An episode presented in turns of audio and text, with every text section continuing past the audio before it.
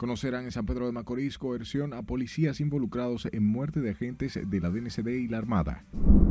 Jóvenes no se quieren llevar de, de consejo. Delincuentes asesinan a tiros dos jóvenes próximo al destacamento del sector de los guandules del Distrito Nacional.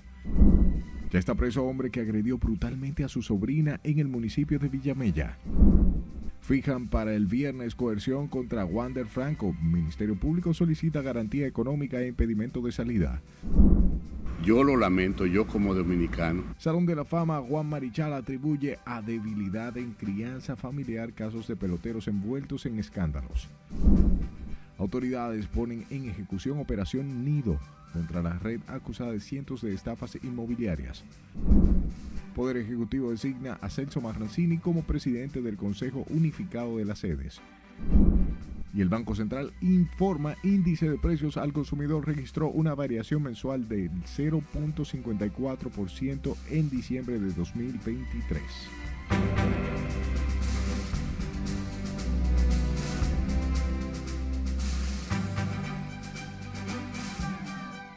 Buenas noches, hora de informarse. Bienvenidos a esta su emisión estelar. De inmediato comenzamos y lo hacemos en el Tamarindo de Santo Domingo Este, donde son velados los restos del joven Wanderson Quesada Guerrero, quien fue abatido a tiros el día de Año Nuevo por un supuesto amigo que le disparó por la espalda. Juan Francisco Herrera se encuentra en directo con más detalles. Adelante, Juan Francisco.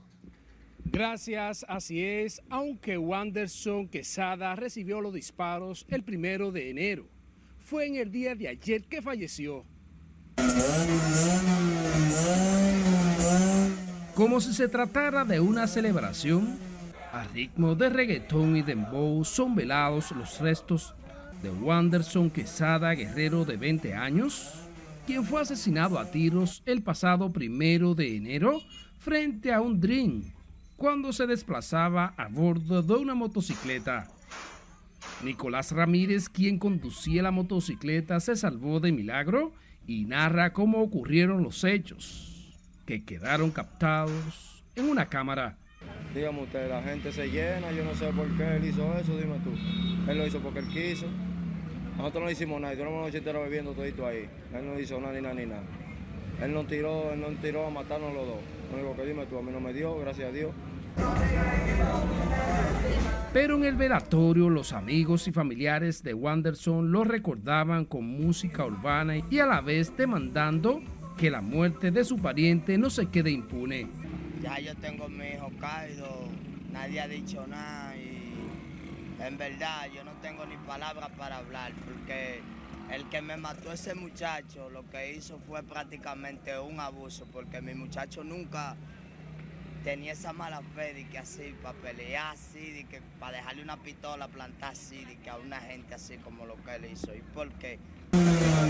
Otros no entienden cómo el victimario actuó de esa manera si era amigo de Quesada y siempre andaban juntos. Aparentemente ellos eran supuestamente amigos y esa noche no sé qué controversia tuvieron. Nadie me ha dicho nada, solamente cuando vi el video. Los restos de Wanderson Quesada Guerrero de 20 años, quien dejó un hijo en la orfandad y su pareja embarazada, serán sepultados este jueves en el cementerio Cristo Salvador. Hasta el momento las autoridades policiales no han dado con el paradero de los responsables de este asesinato. Vuelvo contigo. Gracias Juan Francisco. Familiares de un joven ultimado de varias estocadas en el sector El Café de Herrera en Santo Domingo Este piden que se haga justicia por su pariente, ya que él siente a, siete días de ocurrir este hecho, los responsables continúan prófugos. Jesús Camilo con el reporte en directo. Adelante, buenas noches. Muchas gracias, buenas noches. Parientes del hoyo Oxiso lo describen como una persona amable, por lo que entienden no debió morir de esta manera. Estamos dando una recompensa de 100 mil pesos. En esta esquina de la calle central, en el sector Los Solares del Café de Herrera en Santo Domingo Oeste, habría caído con dos estocadas mortal el joven Dionis César Gómez Bautista la misma noche en que celebraba su cumpleaños número 20. El hecho se produjo alrededor de las 11 de la noche del 28 de diciembre, próximo a un centro de diversión donde compartía tragos y luego del roce con otro joven, desató una discusión terminando Gómez Bautista con una estocada en el costado derecho y otra en el pecho. Tuvo un roce con el que lo mató, a él se lo llevaron, entonces él estaba borracho, él volvió solo y ahí fue que el muchacho lo esperó y lo mató. Dicen lo que vieron, que estaban ahí. Entonces ellos emprendieron la huida y no han aparecido. Nosotros y la justicia, nosotros lo que queremos que se haga justicia, porque en verdad, en verdad, fue un muchacho sano que mataron. Todo el mundo lo vio y no hizo nada por ayudarlo. Él lo vieron todo el mundo, no lo ayudó. Yo fui que lo llevé con un amigo mío, le dije, ven, yo lo cargué a Dios y me lo llevé. Le, cuando en el camino me lo quita, yo estaba dando aire boca a boca, le estaba dando aire y le estaba tapando la herida. Y me dicen a mí que me lo quieren quitar. Yo le digo, dale más aire para que no se muera. Parientes del joven asesinado exigen que sea esclarecido el crimen y apresen a los responsables, por lo que ofrecen una recompensa de 100 mil pesos a quien ofrezca información sobre su paradero. Respecto al caso no me han dicho nada todavía, no tenemos nadie preso, ni lentamiento de cámara, todas las cámaras di que aquí donde todo estos negocios tienen cámaras, no, no, di que toditas están dañadas. Eso es lo único que me han dicho por el momento. Yo lo único que quiero es justicia por mi hermano. Los culpables que paguen por lo que hicieron, porque era un muchachito muy humilde de su casa. Aseguran que pese a que fue emitida una orden de arresto, los culpables siguen prófugos, mientras la Fiscalía realiza un levantamiento de las cámaras de los alrededores para recolectar evidencias que conduzcan a los asesinos. Tras el horrendo crimen, familiares de la víctima piden que se haga justicia en este caso. Paso contigo al set de noticias. Gracias Camilo por la información. Y un presunto delincuente falleció mientras recibía atenciones médicas luego de que supuestamente enfrentara a tiros a una patrulla policial en la calle Circunvalación del sector Villa Pereira en La Romana. Se trata de Brian Enríquez Ruiz Sandoval, conocido como Brian Bomba, de 23 años de edad, quien resultó con heridas de bala al enfrentar supuestamente una patrulla preventiva intentó arrestarlo. Brian Bomba era buscado con varias órdenes de arresto acusado de múltiples delitos y robos a mano armada. Comunitarios de Cambita Garavito en San Cristóbal dicen sentirse calmados por la disminución de la presencia policial en el lugar. Además de un mes de los intensos operativos de búsqueda del presunto narcotraficante José Antonio Figuereo Bautista, alias Kiko La Quema, quien aún permanece prófugo de las autoridades. Nuestra periodista Liliana Martínez se trasladó a la zona y aquí el reporte. Ojalá yo que se entregue, ¿entiendes?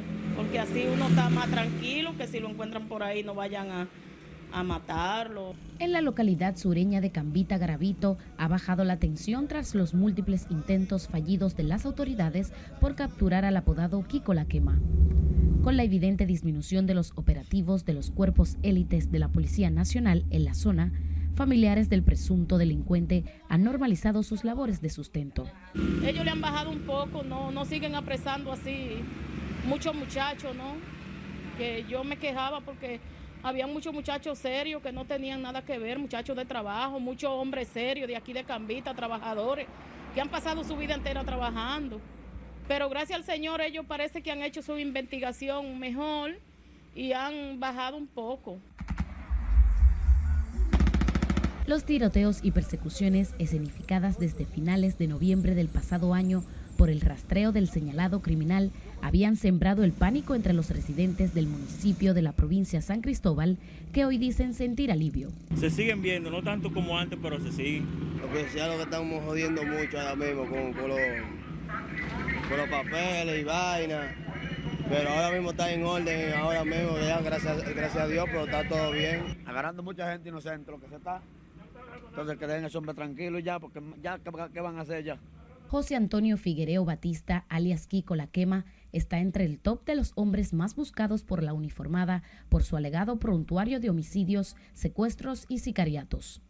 Al nombrado antisocial también se le atribuyen delitos de extorsión, tráfico de armas, invasión de terrenos y lavado de activos. Liliani Martínez, RNN. Los feminicidios vuelven a encabezar la espiral de violencia que vive el país y que deja a decenas de familias dominicanas en medio del luto y dolor a inicio del año nuevo. Mar nos cuenta que en los primeros días del 2024 al menos dos mujeres fueron asesinadas por sus parejas o exparejas. No podemos seguir contando muerte de mujeres, eso es terrible.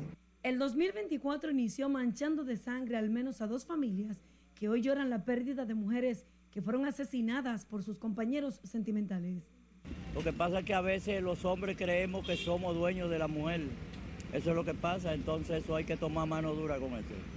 El tema llama la atención de ciudadanos que reclaman medidas más contundentes para combatir el flagelo si no nos concientizamos, si las personas no ponemos de nuestra parte, entonces lamentablemente no vamos a poder llegar a felices términos. Es un mal que afecta a todas las sociedades del mundo. A veces ellas van y ponen la querella, luego la quitan, la policía realmente no le hace caso. El Poder Judicial realmente no está actuando bien ah, en lo que es los feminicidios. Las personas dicen que en, las cosas de matrimonio no se meten hasta que pasan cosas como esa. Para la representante de la sociedad civil y defensora de los derechos de las mujeres, Fátima Lorenzo, el machismo y la falta de educación son los principales factores para que se produzcan los feminicidios. No es posible que los mecanismos que hay no funcionen, de que no haya una mirada integral para proteger a la mujer y a sus familias cuando están en situaciones de violencia. Y por eso tenemos los resultados que tenemos.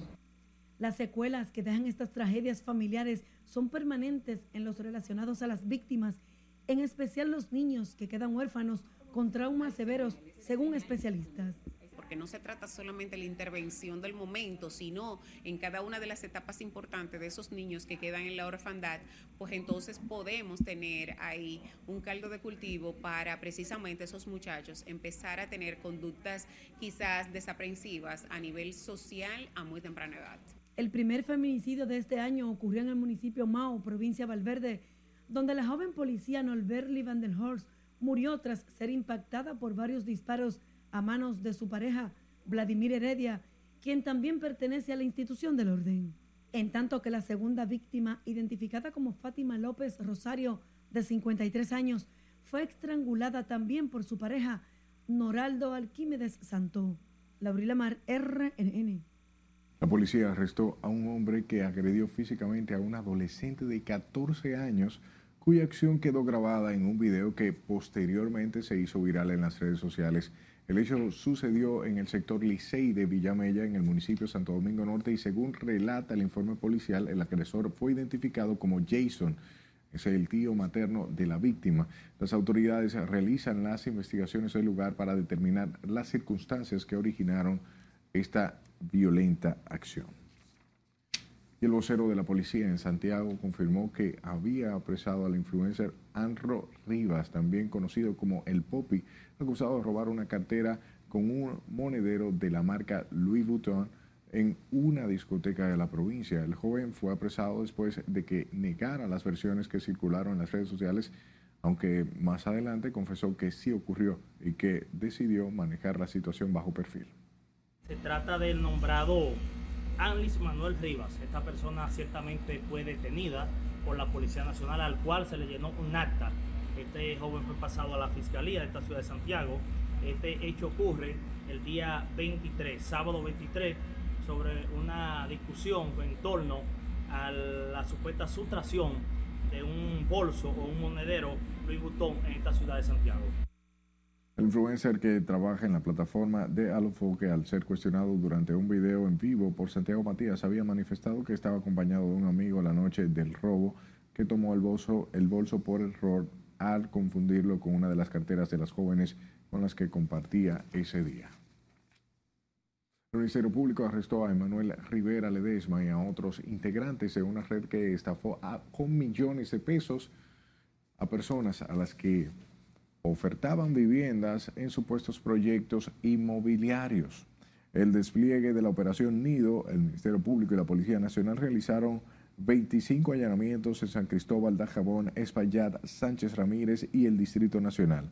Un total de 170 policías y 28 fiscales procedieron a ejecutar las órdenes de requisas y arrestos en contra de los objetivos de la investigación que ha arrojado que unas 144 personas han presentado querellas o denuncias ante el Ministerio Público. Y el Ministerio Público, a propósito, solicitará medida de coerción contra los miembros del DICRIN involucrados en la muerte de dos agentes de la Armada y uno de la DNCD. Un hecho ocurrido el pasado viernes en el kilómetro 12 de Jaina, San Cristóbal.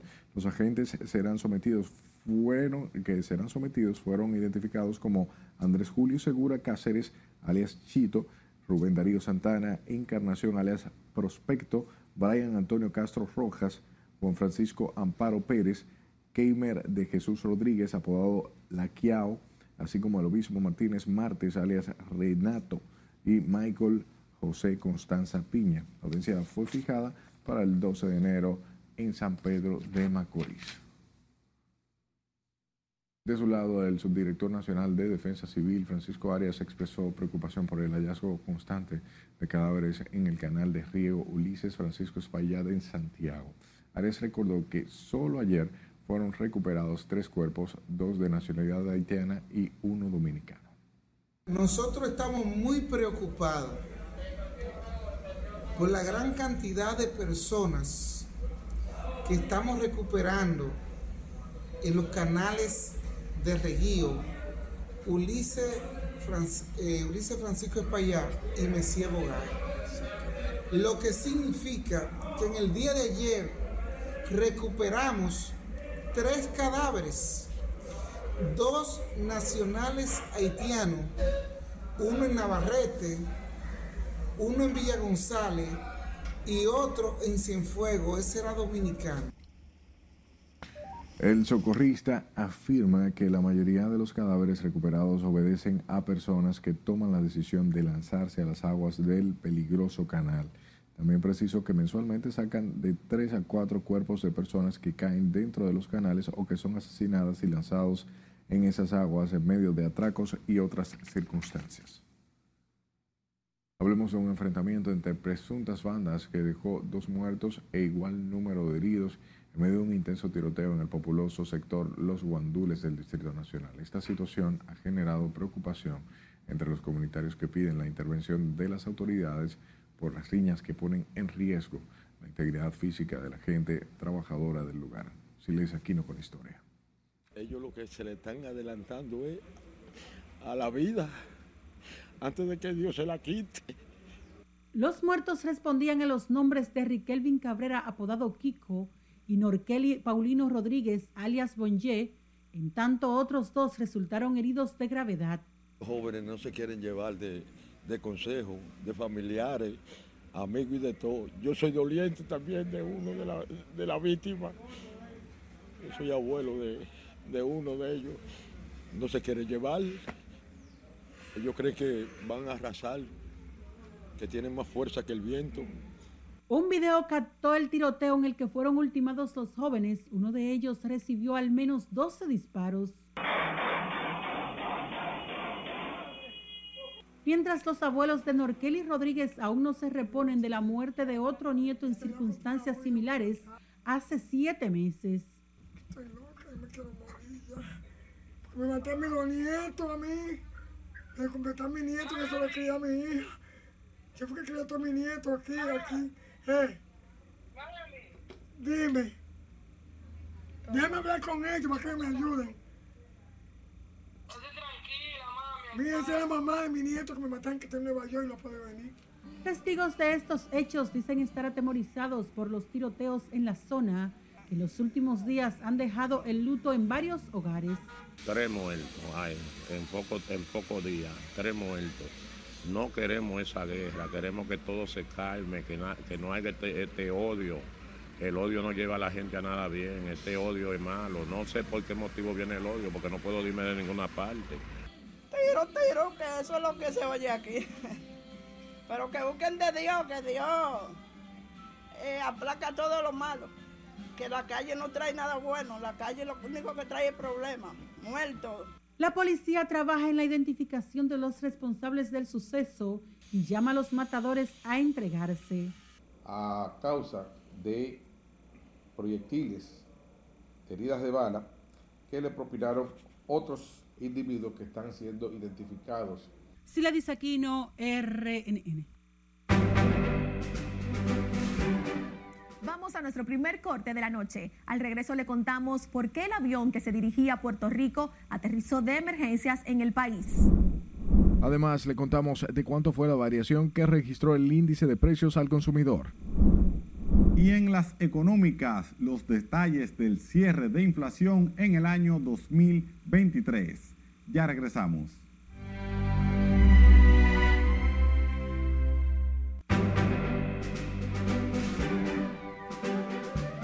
Es tiempo de viajar por el mundo y conocer las informaciones más importantes del plano internacional con nuestra compañera Loreni Félix. Adelante, Loreni. Gracias, muy buenas noches. Rescatan a los 31 migrantes secuestrados en el norte de México. Mientras tanto, tres sospechosos fueron detenidos en Buenos Aires por formar parte de una célula terrorista. Tenemos la información ampliada de estas y otras noticias en el resumen internacional. Los 31 migrantes secuestrados el sábado por hombres armados en el norte de México, cerca de la frontera con Estados Unidos, fueron rescatados sanos y salvos, según informó este miércoles la secretaria de Gobernación, ministra de Interior, Luis Alcalde. El secuestro en Tamaulipas, uno de los estados más peligrosos para migrantes que atraviesan México, ha revivido el recuerdo de la masacre de San Fernando en ese estado donde el cartel de los Zetas mató a 72 centro y suramericanos en agosto de 2010. Un dron que sobrevolaba el espacio aéreo del Aeropuerto Internacional Luis Muñoz Marín en San Juan, principal aeródromo de Puerto Rico, provocó el atraso y el desvío de un par de vuelos a otras zonas del Caribe. Según explicó en un comunicado Jorge Hernández, presidente de Aerostar, empresa operadora del aeropuerto, las operaciones aéreas en la noche de este martes fueron retrasadas momentáneamente por orden federal debido a la detección de un dron que invadió el espacio aéreo. Tres personas sospechosas de integrar una célula terrorista, una de ellas de nacionalidad siria, fueron detenidas este martes en distintos puntos de la ciudad de Buenos Aires y alrededores en el marco de una investigación de la policía que presume que el grupo tenía como objetivo planificar una eventual acción terrorista en la capital argentina, informaron hoy fuentes oficiales. Los rescatistas japoneses están este miércoles en una carrera contra el reloj para rescatar en condiciones muy adversas a los supervivientes del poderoso terremoto que sacudió el centro del país el día del Año Nuevo y dejó al menos 73 muertos. Un fuerte sismo de magnitud 7.5 azotó la prefectura de Ichikawa en la isla principal de Honshu y provocó la destrucción de miles de edificios, el bloqueo de los caminos, desatando además un devastador incendio y una alerta de tsunami con olas de más de un metro. El ejército de Israel atacó este miércoles posiciones del grupo chií Hezbollah en el Líbano en respuesta al lanzamiento de proyectiles desde territorio libanés en el día después de la muerte en un bombardeo atribuido a Israel en Beirut del número 2 de la oficina política de Hamas, Saleh al-Aruri. En un comunicado, las fuerzas israelíes dijeron que su artillería lanzó un ataque contra el origen del fuego en el sur del Líbano tras detectar el lanzamiento de proyectiles hacia Israel. La empresa británica Hype Dome está comercializando cápsulas cabañas invisibles en las que se puede pasar desapercibido y montar fácilmente. Están fabricadas con paneles de policarbonato 100% reciclable que dibujan las líneas entre el interior y el exterior. Esto hace que en muchos entornos pueda pasar desapercibida, casi invisible desde el exterior. Concebidas para su instalación en jardines, estas cápsulas con capacidad para acoger a ocho personas son ideales para pasar el tiempo con la familia al aire libre, disfrutando de la naturaleza, según informan. El interior de la cápsula incluso se puede amueblar para convertirla en una acogedora oficina o, por ejemplo, en una cabaña para relajarse del bullicio de la ciudad. En lo que se refiere a los precios, una versión terminada con una fuerte renovación cuesta unos 5.500 dólares. La empresa asegura que la cápsula es muy resistente a las altas y bajas temperaturas, hasta los 50 grados Celsius y los más de 80 grados Celsius. ¡Wow! ¡Qué lugar tan increíble! Sería bonito visitar lugares como este, diferente, donde se pueden vivir experiencias inolvidables. Hasta aquí las internacionales. Continuamos con la emisión estelar de Noticias RNN.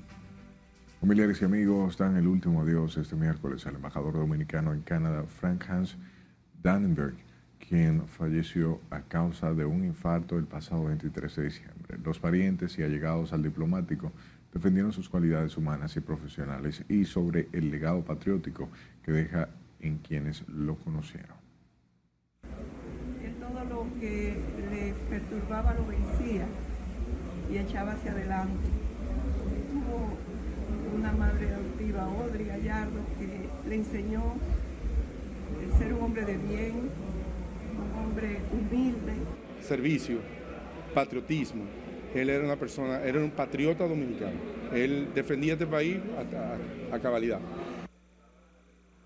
Los restos o restos más bien del embajador estarán expuestos en la funeraria Blandino de la Abraham Lincoln hasta las 4 y 30 de la tarde y serán sepultados en el cementerio Columbarios en la avenida Luperón. Rusia y Canadá, las últimas dos naciones en las que el diplomático lideró política exterior del país, oficiaron misas en su honor. El dirigente político Pelegrín Castillo calificó como una provocación los recientes pronunciamientos hechos por el ex golpista haitiano Guy Philippe, quien afirmó que su país puede construir cuantos canales entienda necesario.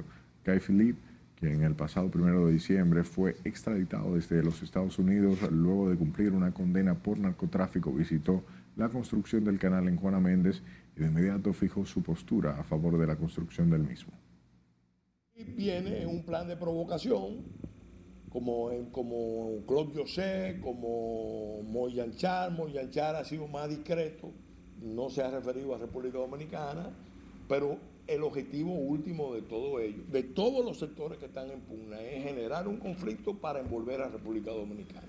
Eso empieza en la frontera, por eso no se han limitado solamente al canal, sino que han cruzado a provocar.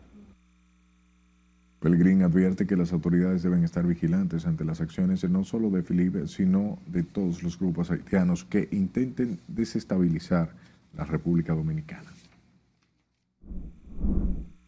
Miembros del Ejército Nacional de la Comunidad Aminilla en la provincia de Jabón detuvieron al menos a 12 indocumentados de nacionalidad haitiana que eran transportados agrupados de manera ilegal en una jipeta. Entre las personas que se transportaban en la jipeta Tajo color negra había tres mujeres, entre ellas una menor de edad y nueve hombres. El chofer del vehículo escapó por una finca mientras que los migrantes fueron enviados bajo custodia militar a la cuarta brigada perteneciente a Mao. Hablamos del Banco Central, quienes informaron que el índice de precios al consumidor registró una variación mensual de 0.54% en diciembre de 2023, menor a la inflación de 0.96% registrada en diciembre de 2022. La entidad señala que este comportamiento refleja una desaceleración en el ritmo promedio de crecimiento de los precios en el último mes del año con este resultado, la inflación interanual medida desde diciembre de 2022 hasta diciembre de 2023 se ha reducido ubicándose en 3.57%, continuando su tendencia descendente hasta colocarse por debajo del centro del rango meta establecido en el programa monetario. Hablamos de los vendedores del mercado modelo de la Avenida Mella de esta capital, quienes se están quejando luego de que la pandemia las ventas han bajado al mínimo el producto de que los turistas que visitan el país ya no son llevados hasta esta zona. Margarita Ypre ofrece más detalles en esta historia. Durante muchos años este mercado era uno de los principales atractivos presentados por los turoperadores a los turistas que visitaban la ciudad capital en busca de artesanías y artículos hechos en la República Dominicana. Pero esto ya es cosa del pasado los comerciantes se quejan de que las ventas han bajado significativamente. Aquí no traen, aquí no turistas. Aquí lo que vienen la gente, la gente que saben que están aquí, dominicanos, y turistas que piden, los turistas que piden que lo traigan para acá, allá abajo le dicen en la zona colonial que el mercado ya no está. Todos los negocios allá abajo se llaman mercado colonial, mercado artesanal, aquí no están trayendo nada. Existen negocios que anteriormente tenían hasta cinco empleados y por la falta de clientela han tenido que ser despedidos y ser atendidos solo por sus propietarios. Nos han sacado de la ruta turística nosotros. Eh, los guías operadores no están usando el mercado como tienda para que los turistas vengan a comprar, sino lo llevan a tienda específica donde le dan lujosas comisiones que uno no puede darla porque esto es una plaza turística donde se vende módicamente. A pesar de la situación que atraviesan, ellos se muestran optimistas y esperan que las autoridades del sector turismo tomen carta en el asunto. Para lo que era el mercado modelo, ya no es lo mismo ritmo. Después estoy aquí, los años que eran buenos, buenos, yo estuve aquí, y también en estos tiempos, y no es lo mismo jamás. Pero tenemos la esperanza de que se arregle esto algún día. Denuncian que los turistas solo son llevados a los negocios que están ubicados en la zona colonial y en la calle El Conde. Hacen un llamado al ministro de Turismo David Collado para que disponga medidas y acciones que beneficien los comerciantes del mercado modelo de la Avenida Mella. Margarita Dipré, RNN.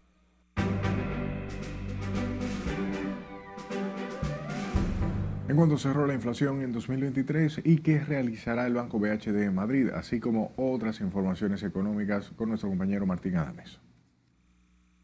Gracias y buenas noches. La variación mensual en el índice de precios al consumidor fue de 0.54% en diciembre de 2023, menor a la inflación de 0.96% registrada en diciembre de 2022.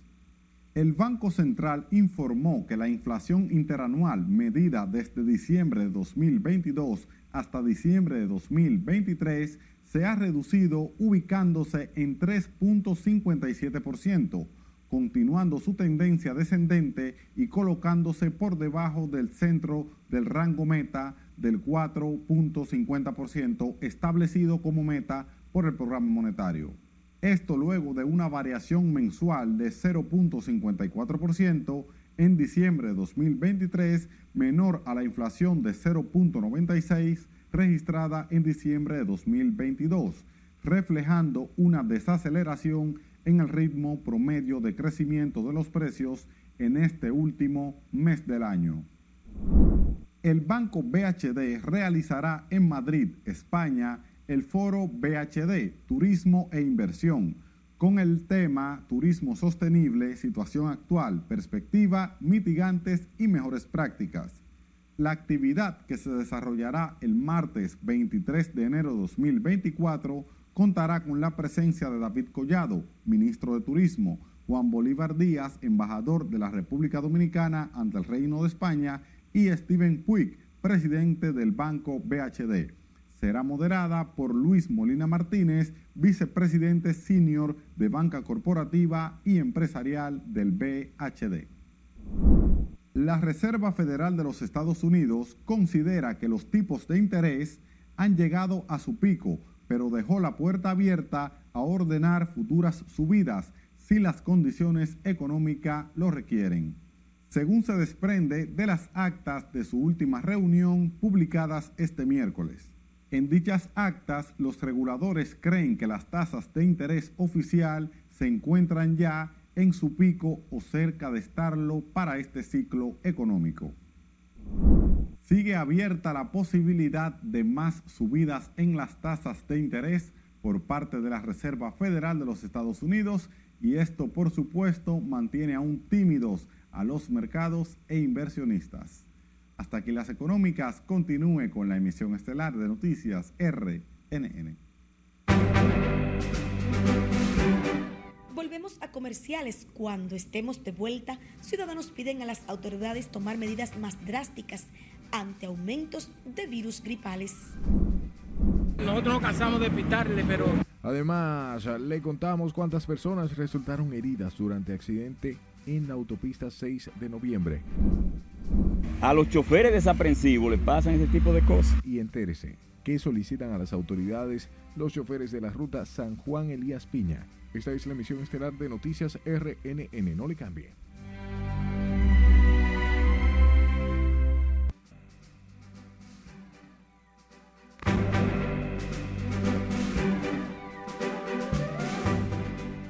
Gracias por su tiempo. Las autoridades de salud pública anunciaron que se han registrado 152 nuevos casos de contagio por COVID-19 en las últimas semanas. Nuestra compañera Margarita Dipre consultó varios ciudadanos sobre este tema y nos dice más. Y las tres pruebas De acuerdo al informe más reciente publicado por el Ministerio de Salud, luego de realizar 2.434 pruebas, se detectaron 252 nuevos casos del COVID-19, elevando la positividad semanal a 19.73%. Algunos consultados expresan que los ciudadanos deben aprender a convivir con esta epidemia. El nuevo brote se ha dejado sentir, lo único que ya la gente ha aprendido a convivir con eso y lo que está haciendo que se cuida un poco más. Ponerse su tapaboca, no asistir a tantos lugares concurridos y tratar de cuidarse porque hay que convivir con las cosas. Vivimos en un país donde somos po pocos prudentes, ya cuando es un tema de alerta, cuando ya es un tema que nos compete, vamos a decir, cuidarnos. Eh, yo creo que la opinión más contundente, de, ya, nosotros estamos en, la fase de convivir, como, como decía mi hermano Brional, ya es un tema que ya el pueblo lo ve poco amenazante. Isidro Colón sostiene que pese a la incidencia de nuevos casos de COVID, no se volvería a poner ni una sola vacuna. No, no, no, ya no nos vamos a alarmar, puede pasar lo que pase, no nos vamos a alarmar, ni nos vamos a vacunar tampoco. No. ¿Le tiene miedo ya a la vacuna? Sí, claro que sí. Han muerto, mira, a mí se me murió un pariente muy cercano y otro también de la iglesia y una hermana también que la trajimos aquí y estaba buena. Y cuando la trajimos aquí, que la internaron, se murieron. Mientras que Gilberto Martínez, vendedor de empanadas, entiende que las autoridades de salud no están tomando las medidas necesarias ante los casos de COVID y otras enfermedades que se están registrando. Yo pienso que deberían de tomar otra nueva medida porque realmente está jodona la cuestión. Hay muchas cosas que hay que tomar nuevas medidas, por ejemplo, esa cuestión de la de ahora, del dengue y la cuestión esa, yo no veo operativo por ningún lado sobre eso. Ante los nuevos casos registrados, ciudadanos continúan acudiendo a los centros de vacunación que se encuentran en todo el país, los cuales están funcionando desde las 8 de la mañana hasta las 2 de la tarde. Según se informó en lugares como el Hospital Materno Infantil Santo Socorro, en los últimos días se ha registrado un mayor número de personas acudiendo a vacunarse. Margarita Dipré, RNN. El cardenal Nicolás de Jesús López Rodríguez será intervenido quirúrgicamente el viernes tras sufrir una caída que le provocó una ruptura en el fémur. Ante la situación, el obispo de la diócesis Nuestra Señora de la Altagracia, Jesús Castro Marte, pidió por la recuperación del prelado. Ya había sido intervenido en el 2020 para reparar su cadera por otra caída. López Rodríguez, quien está retirado de las actividades eclesiásticas, problemas de salud ha sido intervenido quirúrgicamente en tres ocasiones.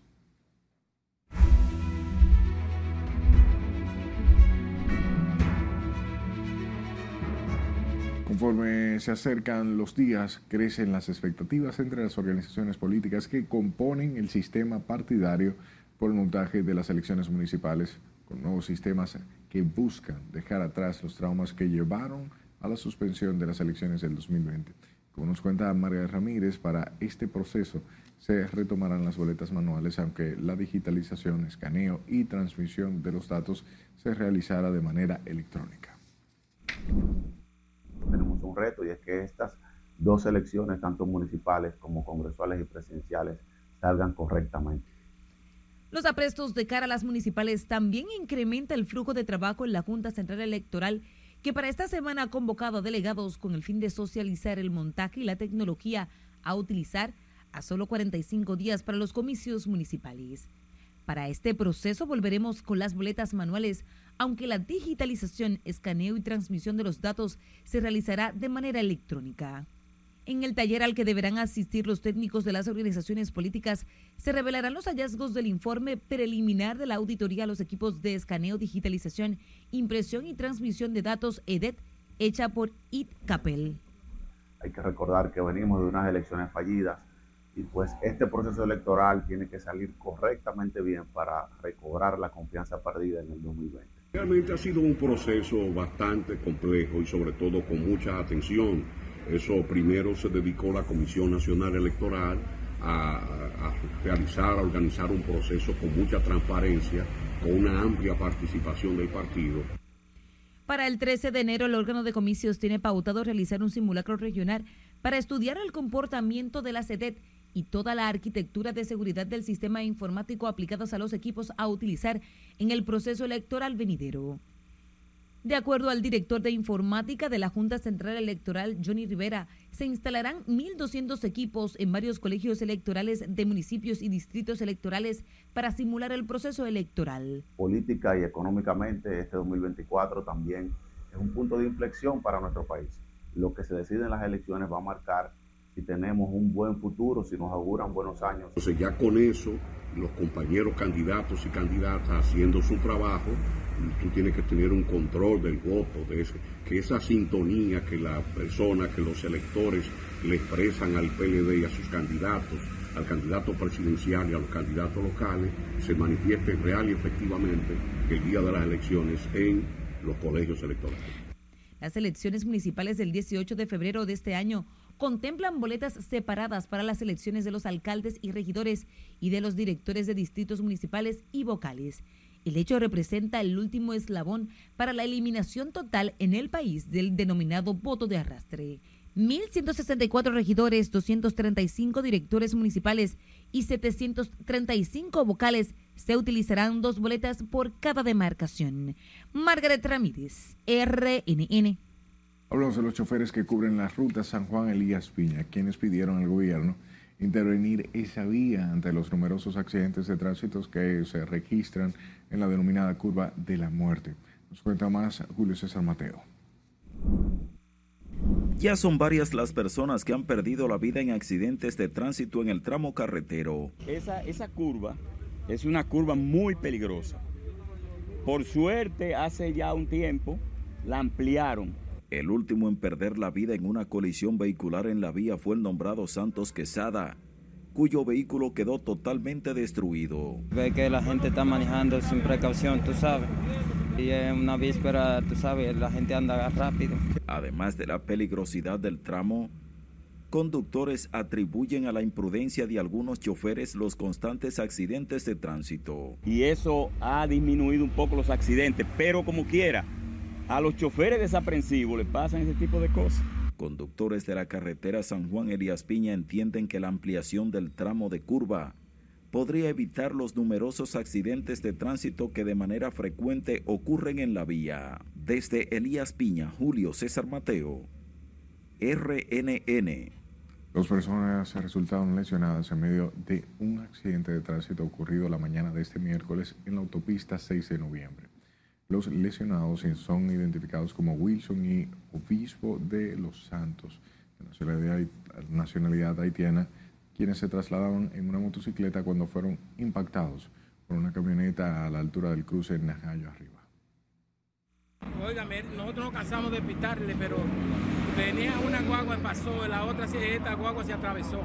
Y nosotros nos cansamos de pitarle, pero ella estaba muy lejos y se metió. El motor venía demasiado rápido a una velocidad muy alta. ¿Ellos venían saliendo? Eh, venían directo, recto y la guagua venía entrando de aquel lado. Aquí hace, hace más de, 20 años que se está exigiendo una entrada adecuada. Aquí se sale así, eh, mira, los motoristas salen ahí, salen por allí de espalda. Aquí hace falta hacer una trompeta, más o menos.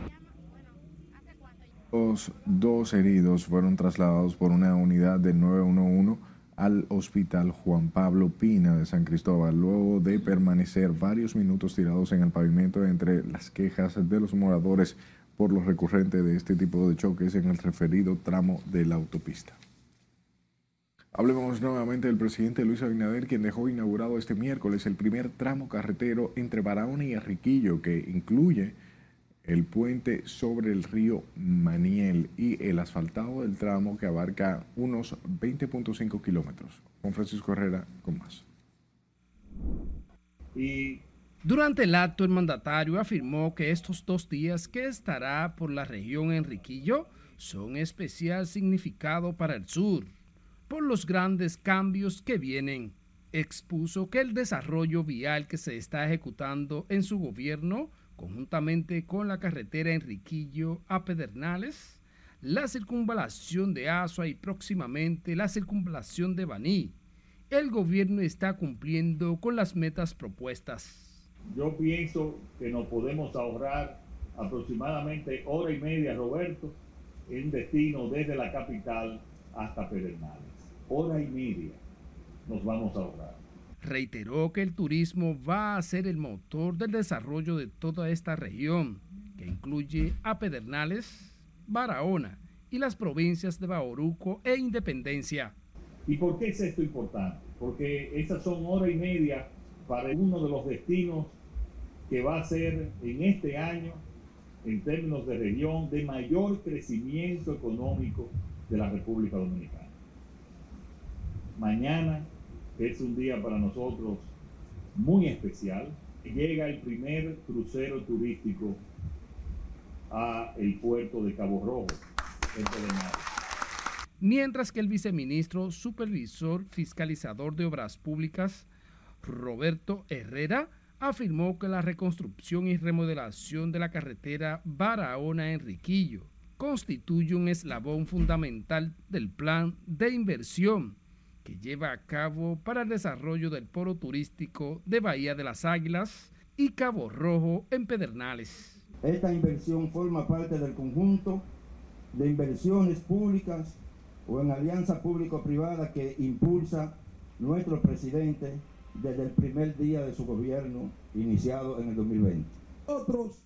De su lado, el alcalde del municipio de Barahona, Víctor Fernández, en nombre de los 54 alcaldes de la región de Enriquillo, agradeció al mandatario por la obra inaugurada.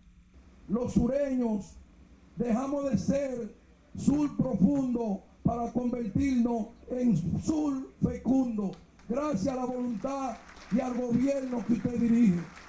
La obra consiste en la reconstrucción y readecuación de algunos tramos viales que incluyen puentes, así como el mejoramiento de los túneles de montaña en una zona de alto pluviometría, además de un eficiente sistema de drenaje.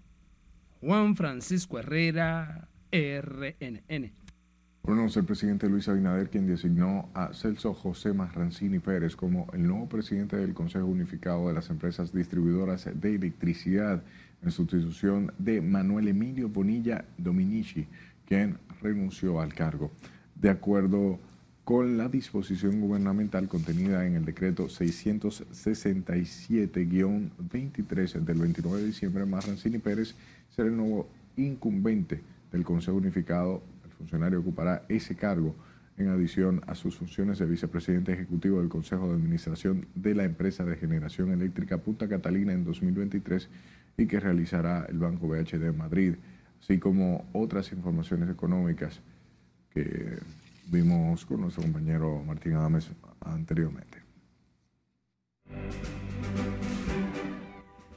A nuestra última pausa. Al regreso, Starling Marte debuta con los Leones y Ronnie Mauricio fue operado con éxito de un desgarro en su rodilla derecha. Además, Premio Soberano anunció sus presentadores para la gala de este año. Y a 14 años de su muerte recordamos al multifacético Luisito Martí. No le cambie.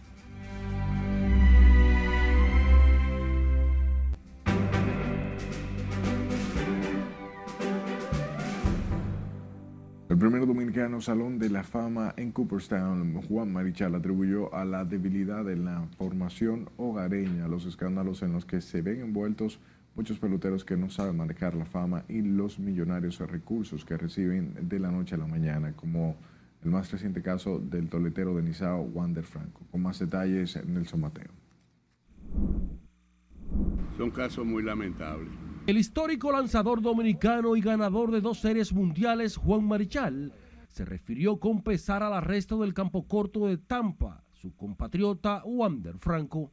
Dejó claro que de ser encontrado culpable de haber sostenido una relación sentimental con una menor, al pelotero de Nizao podría costarle su carrera en grandes ligas. Han surgido todos estos problemas que yo lo lamento, yo como dominicano lo lamento muchísimo porque son, son casos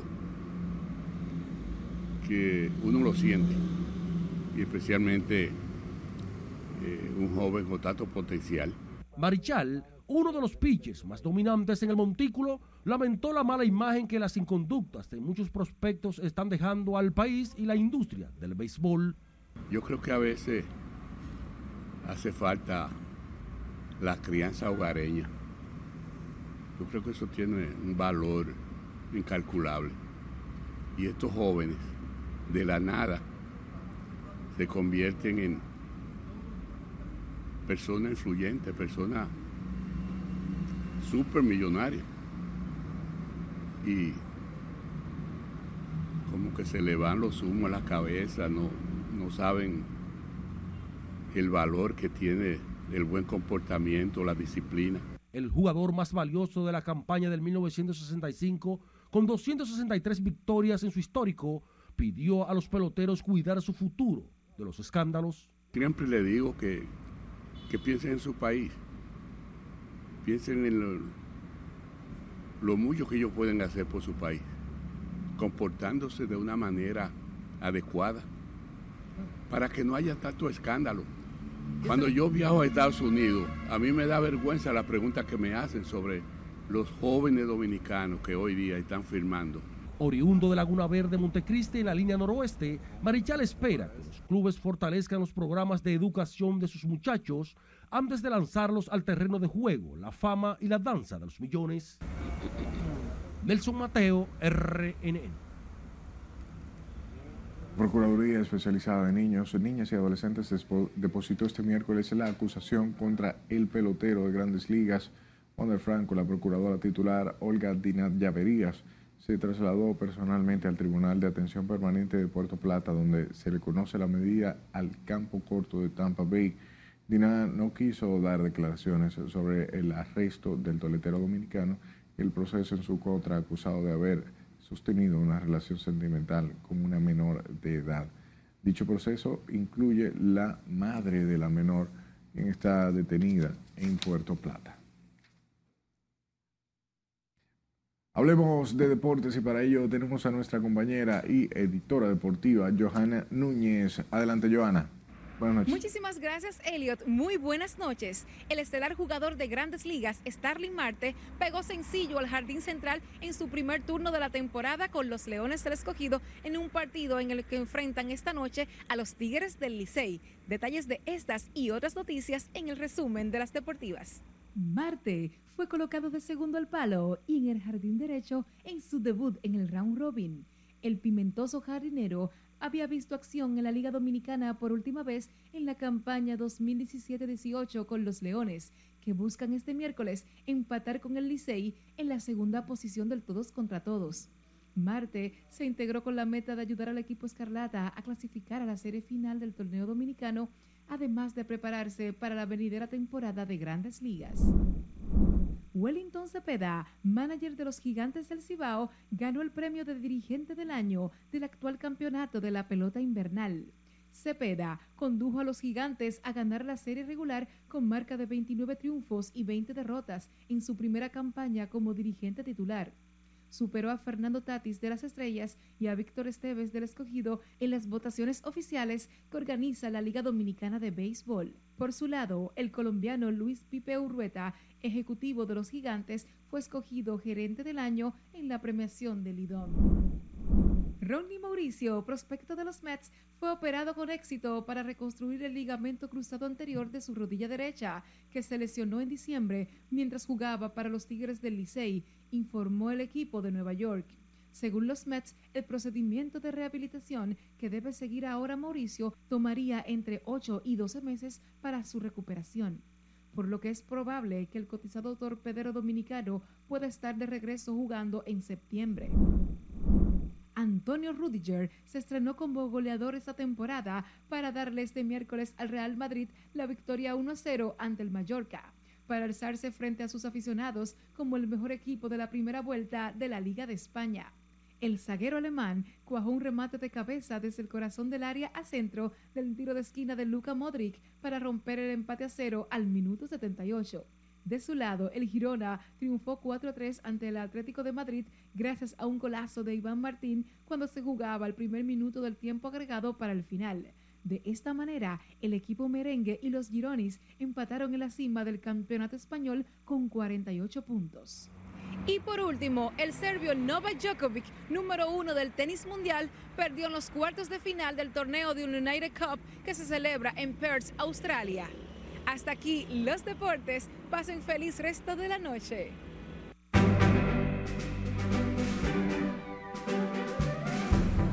Acroarte anunció sus presentadores para Premios Soberanos 2024 y hoy se cumplen 14 años del fallecimiento del icónico humorista y artista dominicano Luisito Martí. Esta y otras noticias del arte con nuestra compañera Jafrey Sibazana. Buenas noches, Jafrey. Muchísimas gracias y buenas noches. La gala más importante del arte y el espectáculo anunció quiénes serán sus conductores en esta 39 edición. A continuación les presentamos los detalles. Hochi Santos y Joni Estrella conducirán Premio Soberano 2024 por primera vez juntos en la premiación más importante del arte y espectáculo. Después de un cuarto de siglo, el afamado presentador y humorista Hochi Santos regresa como conductor, mientras que la actriz y comunicadora Joni Estrella tendrá un rol principal por primera vez. La 39 edición de los Premios Soberano será presentado el martes 12 de marzo a partir de las 7 de la noche en la sala Carlos Piantini del Teatro Nacional. Hoy el mundo del arte y espectáculo recuerda con mucha nostalgia a quien por años llenó de alegría los corazones de los dominicanos con sus personajes y peculiar personalidad. Un día como hoy, 3 de enero del 2010, falleció Luis Bernardo Marte Hernández, popularmente Luisito Martí, conocido músico, cantante, actor, humorista, productor y presentador de televisión. Luisito Martín creó más de 10 personajes cómicos, siendo Balbuena el más popular, fue parte del combo show de Johnny Ventura, fundó la orquesta El Sonido Original, sus primeros pasos de humorista lo hizo en el programa El Show del Mediodía, produjo su programa de humor que bautizó como El Show de Luisito Martí, entre otras grandes producciones. La cantante mexicana Gloria de Los Ángeles Treviño, mejor conocida como Gloria Trevi, suma una nueva demanda en su contra luego de que dos mujeres la señalaran como cómplices del abuso sexual que sufrieron de Sergio Andrade.